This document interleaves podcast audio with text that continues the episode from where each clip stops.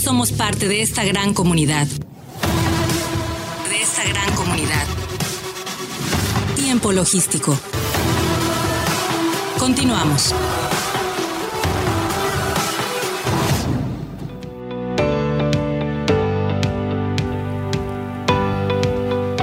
Bien, pues muchísimas gracias eh, por continuar con nosotros. Estamos aquí de regreso en tiempo logístico. Y antes de presentar a nuestro siguiente invitado, que la verdad que es un honor que nuevamente esté aquí con nosotros, yo quiero mandarle un saludo muy especial a Estela Rodríguez, es mi prima, hasta San Luis Potosí, donde nos está siguiendo continuamente. Gracias Estela, de verdad por siempre seguirnos, siempre estar aquí atenta eh, pues a este trabajo que tal vez conozcas poco de comercio exterior, pero eh, pues yo sé que aquí estás aprendiendo. Te mandamos una salud, un saludo grande, un abrazo y por supuesto bendiciones. Nosotros vamos a continuar con la programación del día de hoy y bueno, la importancia de las auditorías internas en la certificación OEA. El maestro Daniel Cabrera Hernández, socio de ITC International Task Consulting, SC, lo tenemos ya conectado y le damos la más cordial bienvenida. Mi querido Dani, Bienvenido a Tiempo Logístico nuevamente. ¿Cómo estás? ¿Qué tal, mi querido Paco? Qué gusto nuevamente estar con tu audiencia, saludarte a ti y a todo tu público eh, nuevamente en una intervención más. Y pues aquí estamos, mi querido Paco, a la orden. Un abrazo. La verdad, muchísimo gusto para mí el que participes. Este, ya tenía algún tiempo que no tenías aquí una aparición, pero bueno, nunca es tarde. Eh, siempre muy puntual con también tu información. Eh, eres un experto en toda esta materia. Te codeas con los grandes del pensamiento del comercio exterior, del derecho aduanero. Eh, pues eh, mi, nuestro querido amigo mutuo, el doctor Juan Rabindrana Cisneros, que también participa eh, permanentemente en este programa, bueno, pues que encabeza un gran grupo de personalidades, que tengo el gusto de participar en un chat en donde están todos esos expertos y bueno, pues eres uno de ellos, eres uno de esos grandes pensadores en esta materia y evidentemente, pues yo, yo, a mucha honra, colaborador también de Tiempo Logístico, mi querido Dani. Bienvenido. ¿Y cómo empezamos con este tema? Muchas gracias, Paco. Pues mira, vamos a, empezar, la verdad, con un tema que es eh, muy interesante y que para los que están inmersos en esta materia, pues va a resultar relevante lo que vamos a platicar, pues en razón de que eh, la autoridad encargada, digamos que de la administración de, estas certificaciones, en, en, este caso la de operador económico autorizado, pues ya ha empezado a detonar eh, algunas eh, visitas que le llaman ellos de verificación, que estas empresas que ya cuentan con la certificación, pues estén o más bien sigan cumpliendo con los requisitos que, eh, a los cuales se han obligado por virtud de la obtención de esta certificación previstos eh, en nuestra ley aduanera y en las reglas generales de comercio eh, pues establecen estos requisitos para, para, obtenerla. Y la autoridad pues ya está verificando que efectivamente se sigan cumpliendo con estos requisitos. Em, recordemos que estas certificaciones pues bueno tienen una vigencia y que durante esta vigencia pues se eh, deben seguir cumpliendo estos requisitos a los cuales se obligaron estas eh, empresas con el ánimo de darle a, esta a la cadena de suministro pues cierta seguridad, ¿no? una seguridad en la cadena de suministro, pues que lleve a que eh, esta, sus operaciones pues estén debidamente blindadas de cualquier contaminación, ¿no? de, que no se estén llevando a cabo pues ahí actividades que pongan en riesgo eh, la operación misma y pues en consecuencia pues la mercancía, ¿no? Entonces la sorpresa es esa, ya la autoridad está eh, visitando a, las empresas para verificar que estén cumpliendo. Por ahí nuestro buen amigo eh, Octavio de la Torre en algún foro dio algunos números en relación justo con este, con estas empresas, en donde un gran número de ellas una vez que obtienen la certificación, se olvidan de seguir cumpliendo con los requisitos. Qué importante dato acabas de compartir. Qué importante dato. Ese lo he escuchado yo con los especialistas hasta el tope. El que, el que lo dejan a la deriva y aparte de que dejan la inversión, por el riesgo de perderse, las eh, características de debilidad que tienen y los horrores más comunes a los cuales se pueden enfrentar. Muy buen, muy buen, muy buena puntualización, mi querido amigo. Exacto, eso la verdad es que eh, nosotros, digo, ya lo veníamos observando, ¿no? El, propio Octavio y los que nos dedicamos a estos temas, pues ya veníamos observando esta serie de circunstancias y hoy se van a patentizar más cuando la autoridad empiece a llegar a los domicilios, a revisar justo todos estos perfiles de seguridad que exige la propia certificación eh, y eh, las auditorías internas, justo que es el tema que nos, hoy nos trae, pues definitivamente juegan un papel importante, ¿no? ¿Por qué? Porque esta revisión que se tiene que hacer de manera periódica, ¿no? Lo dice eh, la propia, el propio estándar y el subestándar respectivo, pues justamente dicen que este monitoreo que se debe hacer en el control y seguridad, pues debe ser de manera periódica, se deben programar a fin de que se permitan evaluar eh, pues todos los procesos en materia de seguridad de estas empresas que eh, ya se han metido en esta certificación, eh, a fin de que de una manera crítica y profunda, pues se puedan tomar ciertas decisiones. Lo que yo he visto en estos últimos tiempos es que efectivamente se adolece del cumplimiento de los requisitos eh, hoy. ¿no? Los cumplimos para la certificación, para obtenerla, pero ya hoy, pues esto se ha, vuelto un caos, ¿no? Ya no se eh, vigilan las instalaciones, eh, el correcto funcionamiento de los, estos circuitos cerrados de televisión, que es parte de la seguridad de la cadena de suministro, la revisión de las de los medios de transporte, las cajas de, de tráiler que transportan mercancías, pues ya no se hace con el mismo ahínco eh, estos, eh, la revisión de los requisitos de mis socios comerciales, de estos expedientes que se deben de, de tener con la información de mis comerciales.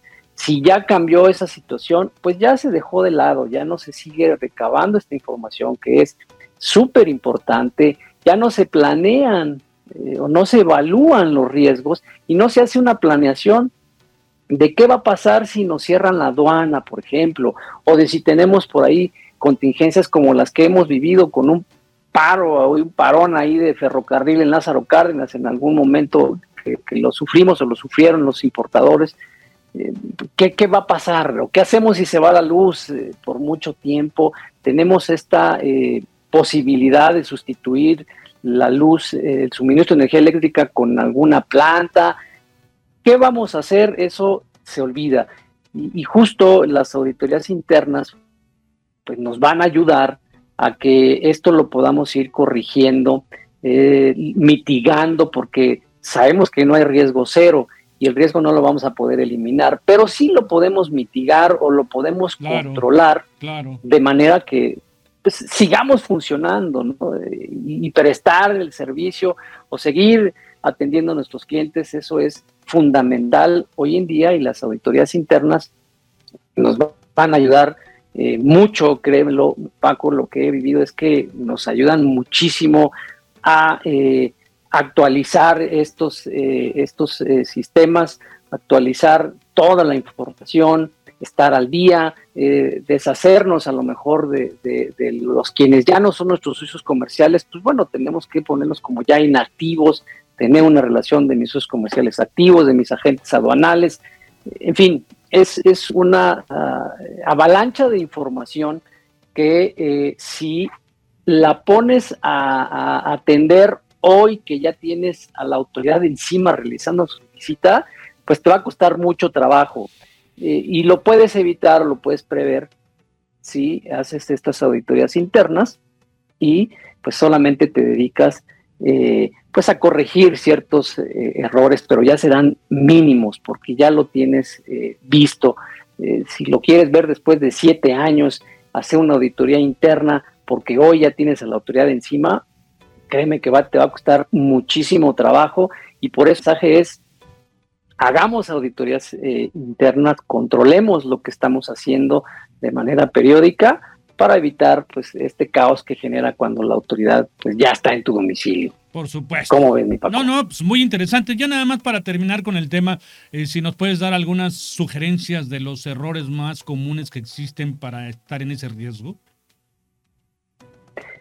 Claro que sí, fíjate que errores muy comunes es justamente no contar con los análisis de riesgo, que debe de ser lo principal, ¿no? Como parte del perfil de las empresas y como el primer eh, estándar eh, que tenemos que cumplir, que es pues la planeación de la seguridad en la cadena de suministros. ¿Y cómo vamos a planear? Pues identificando primero pues estos riesgos y cómo los vamos a mitigar. Tener procedimientos claros qué tenemos que hacer y cómo vamos a evitar que suceda el riesgo.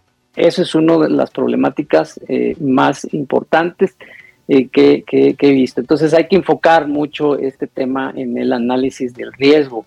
Eh, constantemente también, pues, debido al uso, pues los circuitos cerrados de televisión, pues bueno, van a tener fallas. Entonces hay que estar revisando constantemente este, estos circuitos para que todo pues camine de manera debida y no tengamos estos huecos donde pueda existir una situación de riesgo.